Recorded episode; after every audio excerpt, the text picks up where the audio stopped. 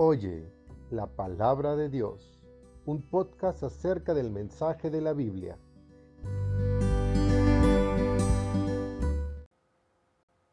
Hemos comenzado nuestra serie de bibliología con una introducción a lo que entendemos con la frase la palabra de Dios. Y después hemos introducido tres características fundamentales de la Biblia. Uno, La Biblia es inspirada por Dios. 2. La Biblia es inerrante. 3. La Biblia es infalible. El tema del último podcast era la inspiración de la Biblia. Hoy vamos a considerar el segundo punto. La Biblia es inerrante. Eso quiere decir que la Biblia es sin errores. Quiero empezar en leer un versículo de la Biblia que habla acerca de este tema. Encontramos este versículo en Salmo 18, 30. Oye la palabra de Dios. En cuanto a Dios, perfecto es su camino y acrisolada la palabra de Jehová. Escudo es a todos los que en él esperan.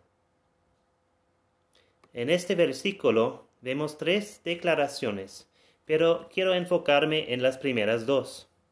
la primera declaración es que el camino de Dios es perfecto.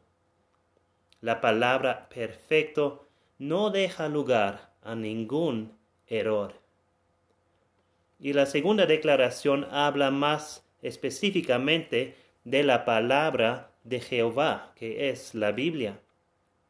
Dice, y acrisolada la palabra de Jehová.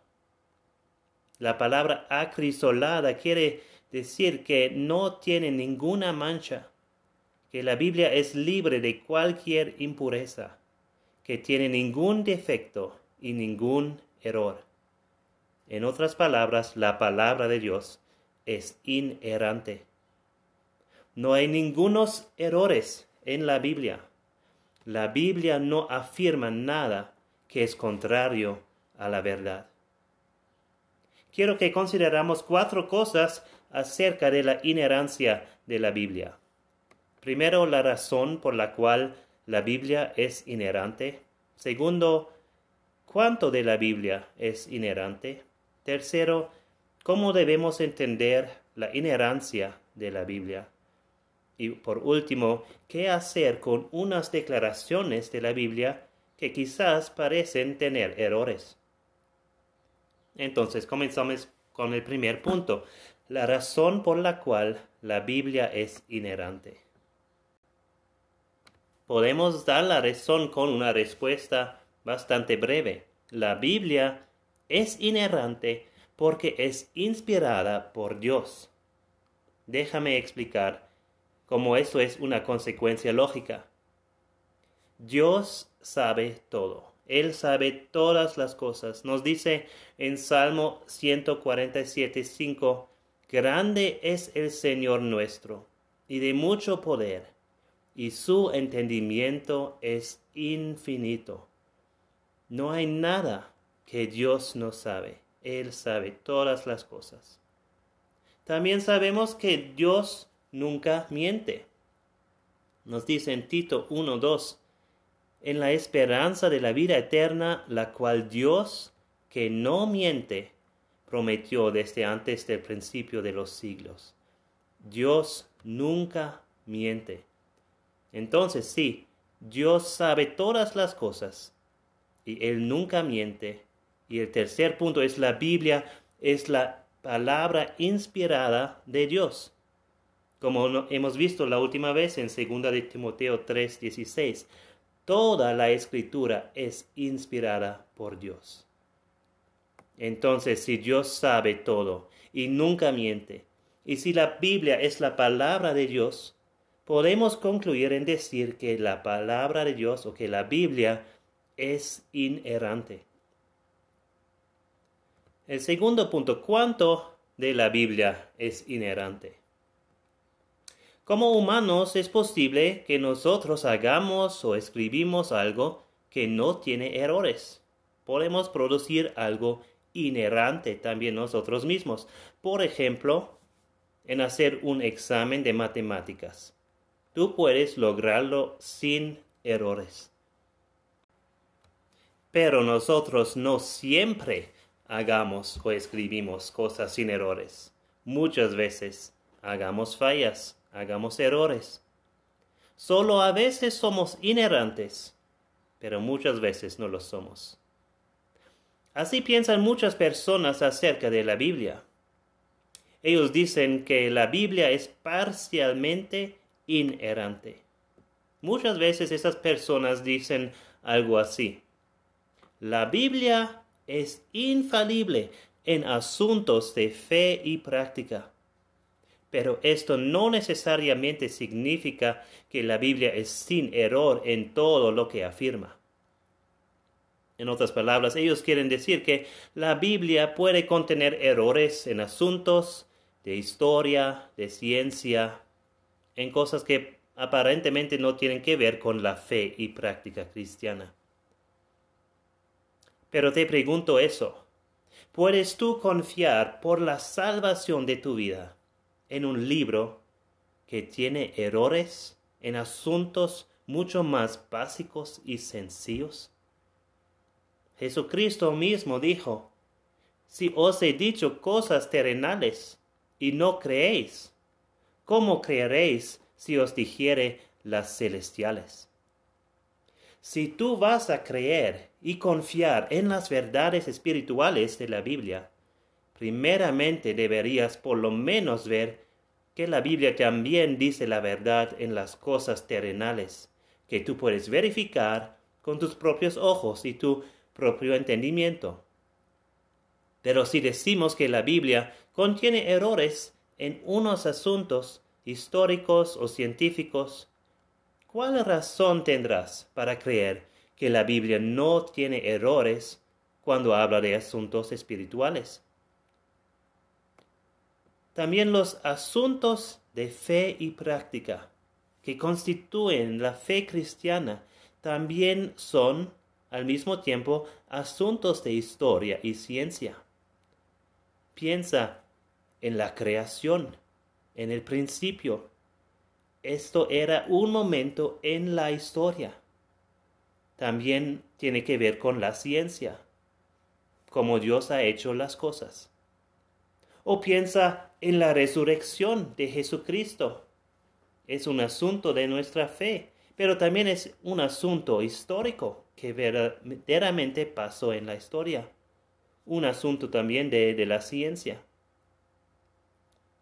Hemos visto la última vez que toda la escritura es inspirada por Dios.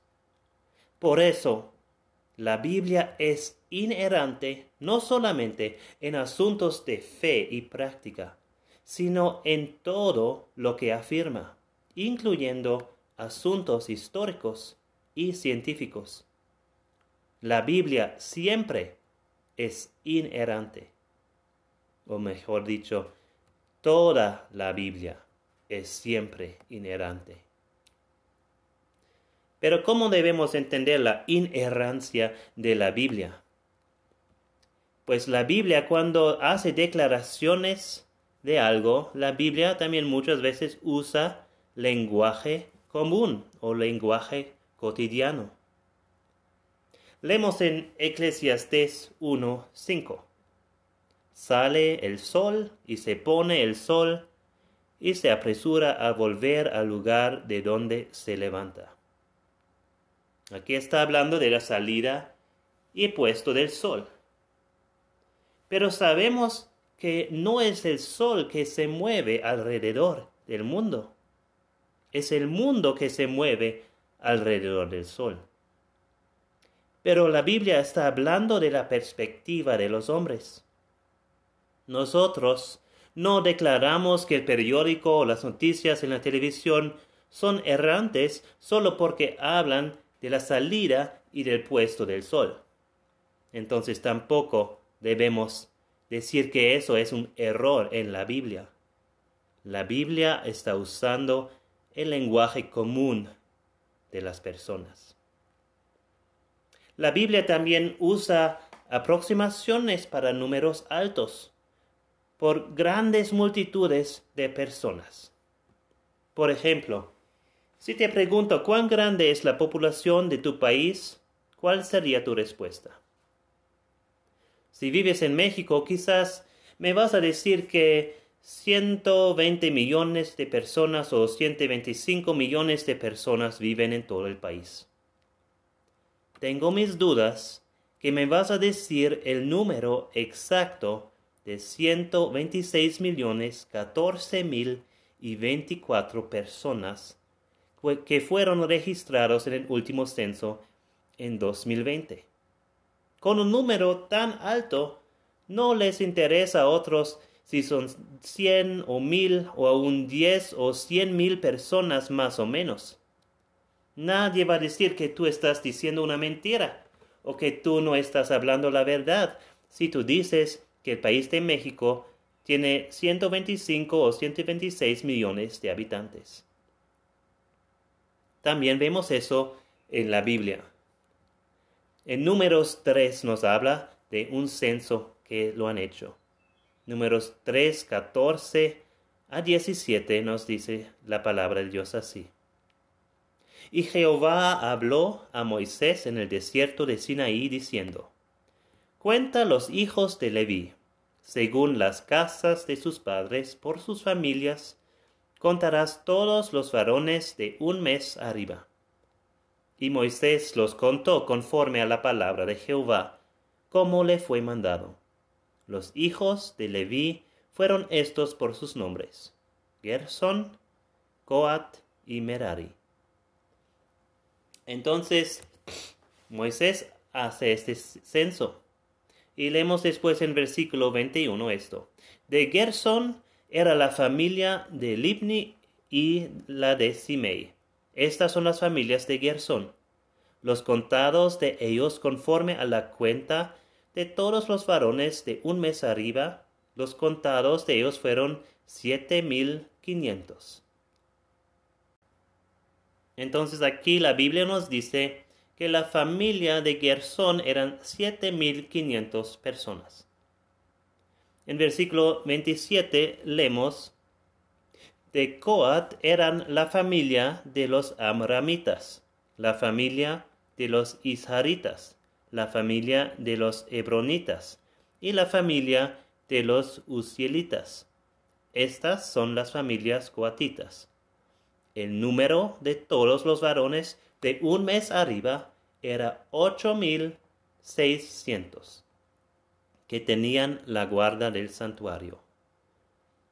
Entonces de Gerson eran siete mil quinientos, de Coat eran ocho mil seiscientos. Y por último, leemos también cuántas personas fueron contados en la familia de Merari, versículo 33. De Merari era la familia de los malitas y la familia de los musitas. Estas son las familias de Merari, los contados de ellos conforme al número de todos los varones de un mes arriba fueron seis mil doscientos. Si les han dado cuenta, los números eran siete mil quinientos, ocho mil seiscientos y seis mil doscientos. Pero si contamos, si añadimos los totales de, los censos de cada familia, no llegamos a 22.000 exactamente. 7.500, además 8.600, además 6.200, llega a un total de 22.300. Aquí otra vez, el número no es exacto, sino es redondeado a 22 mil. Así lo hacemos cada persona de nosotros si hablamos de números altos. La mayoría de veces damos un número redondeado y no el número exacto. Em, y tampoco debemos esperar que la Biblia siempre nos da el número exacto si no es necesario en el contexto. También vemos en la Biblia que el Nuevo Testamento cita pasajes del Antiguo Testamento libremente, no necesario siempre exactamente.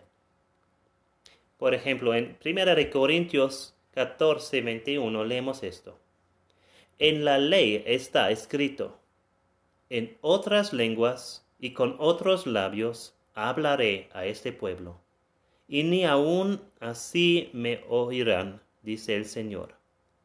Entonces Pablo aquí está citando algo del Antiguo Testamento. Y encontramos esta cita en Isaías 28, 11 y 12. Pero el texto no son exactamente estas mismas palabras. Leemos en Isaías 28, 11, porque en lengua de tartamudos y en extraña lengua hablará a este pueblo, a los cuales él dijo, Este es el reposo, dad reposo al cansado, y este es el refrigerio, mas no quisieron oír. Vemos que las palabras son bastante diferentes, pero el sentido es igual, el contenido es igual. Que está diciendo aquí que va a hablar con, en otras lenguas a este pueblo, pero no van a escuchar.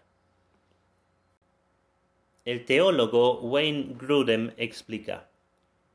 En tanto que en la cultura contemporánea de los Estados Unidos o Inglaterra estamos acostumbrados a citar las palabras exactas de una persona cuando encerramos entre comillas la afirmación. El griego escrito del tiempo del Nuevo Testamento no tenía comillas ni ninguna forma equivalente de puntuación. Y una cita acertada de lo que dijo otra persona necesitaba solamente una representación correcta del contenido de lo que esa persona dijo, más bien como nuestro uso de citas indirectas. No se esperaba que se citara exactamente cada palabra. Entonces no podemos decir que la Biblia es errante cuando hace citaciones que no son palabra por palabra del Antiguo Testamento. Finalmente, ¿qué hacer con supuestos errores en la Biblia? Muchas veces en la historia del mundo la gente ha dicho que la Biblia tiene error en un punto histórico, científico, lo que sea. Por ejemplo, hablando de las estrellas. La Biblia nos dice que las estrellas son innumerables. En Génesis 15, versículo 5, Dios está hablando a Abraham. Y nos dice allá, y lo llevó fuera y le dijo, mira ahora los cielos y cuenta las estrellas, si las puedes contar. Y le dijo, así será tu descendencia. Nos dice también en Jeremías 33, 22, como no puede ser contado el ejército del cielo, ni la arena del mar se puede medir, así multiplicaré la descendencia de David mi siervo y los levitas que me sirven. Pues en la historia del mundo muchas personas han tratado de contar las estrellas. Hay alrededor de seis mil estrellas que podemos ver con nuestros ojos desde la Tierra. Y en el año 1610, Galileo Galilei inventó el primer telescopio. Y con el uso del telescopio, él ha llegado a la conclusión que hay unos 30.000 estrellas pues hoy con telescopios mucho más mejores que en este tiempo la estimación del número de las estrellas es 10 a la potencia de 22. Este número es el número 1 seguido por 22 ceros. Y estos solo son las estrellas que los hombres pueden ver con sus telescopios. Hay muchos infinitamente muchos más. Nadie puede contar una cantidad tan grande de estrellas. Como la Biblia nos dice, las estrellas son innumerables, aunque en tiempo anterior han pensado que esa declaración de la Biblia era un error. Otro ejemplo. La Biblia declara que el aire tiene un peso. Leemos en Job 28, 25. Al dar peso al viento y poner las aguas por medida. Hasta el siglo XVII las personas creían que el aire era nada y por eso tampoco tenía un peso. Pero en el año 1643, evangelista Torricelli de Italia inventa el barómetro, dando prueba que el aire sí tiene un peso. Un ejemplo más. La Biblia declara que los conejos rumían. Es una declaración que encontramos en Levítico 11 y en el año 1600 antes de Cristo. En Levítico 11:4 leemos: Pero de los que rumían o que tienen pezuña no comeréis estos. El camello, porque rumía, pero no tiene pezuña hendida, lo tendréis por inmundo.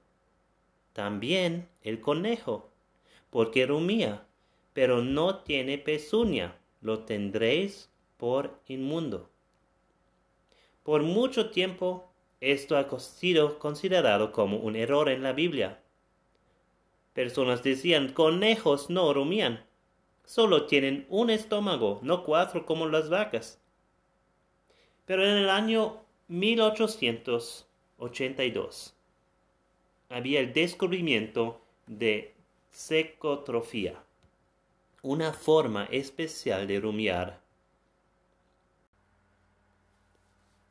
El teólogo Roger Libby nos dice, liebres y conejos forman bolitas blandas verdes con vitaminas en el apéndice, las cuales excretan en la noche y generalmente inmediatamente coman otra vez.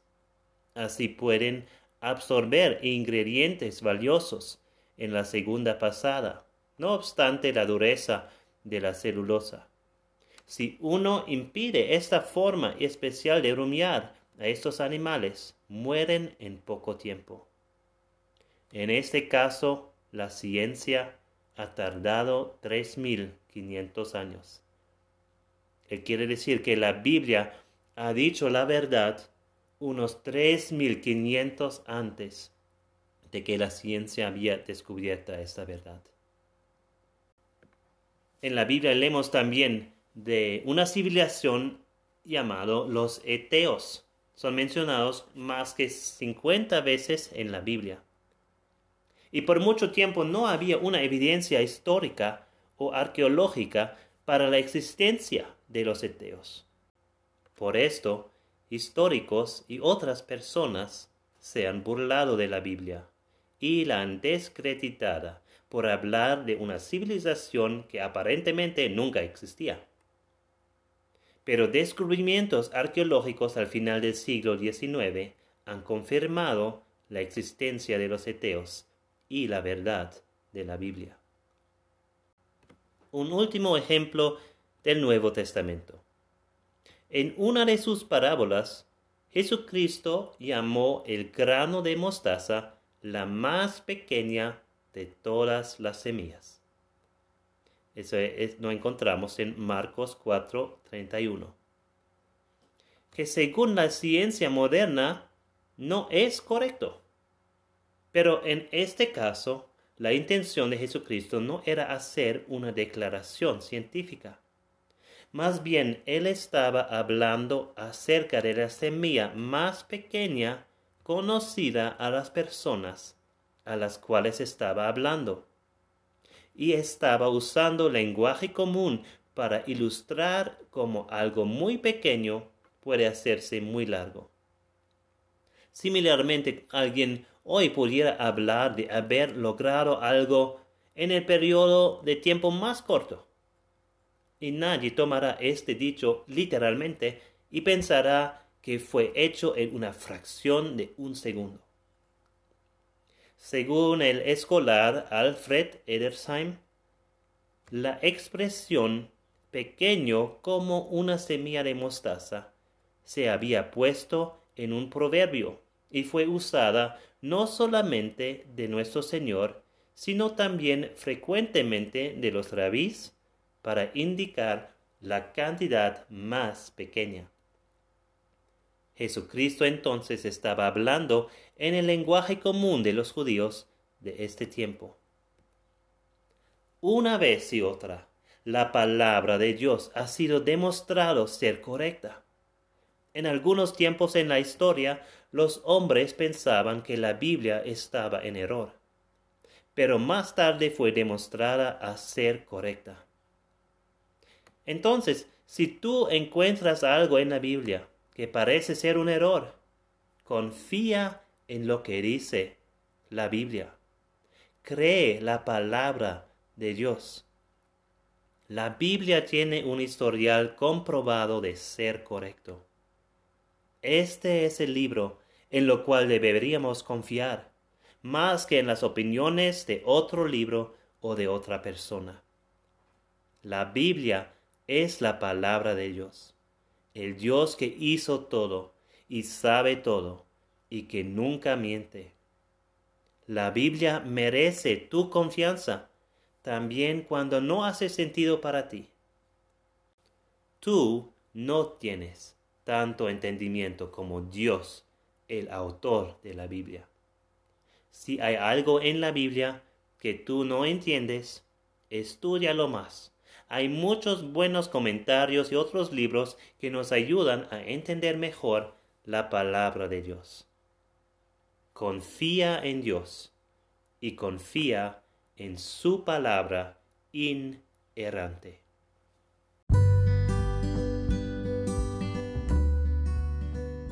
Oye, la palabra de Dios, un podcast acerca del mensaje de la Biblia Bienaventurados los que oyen la palabra de Dios y la guardan.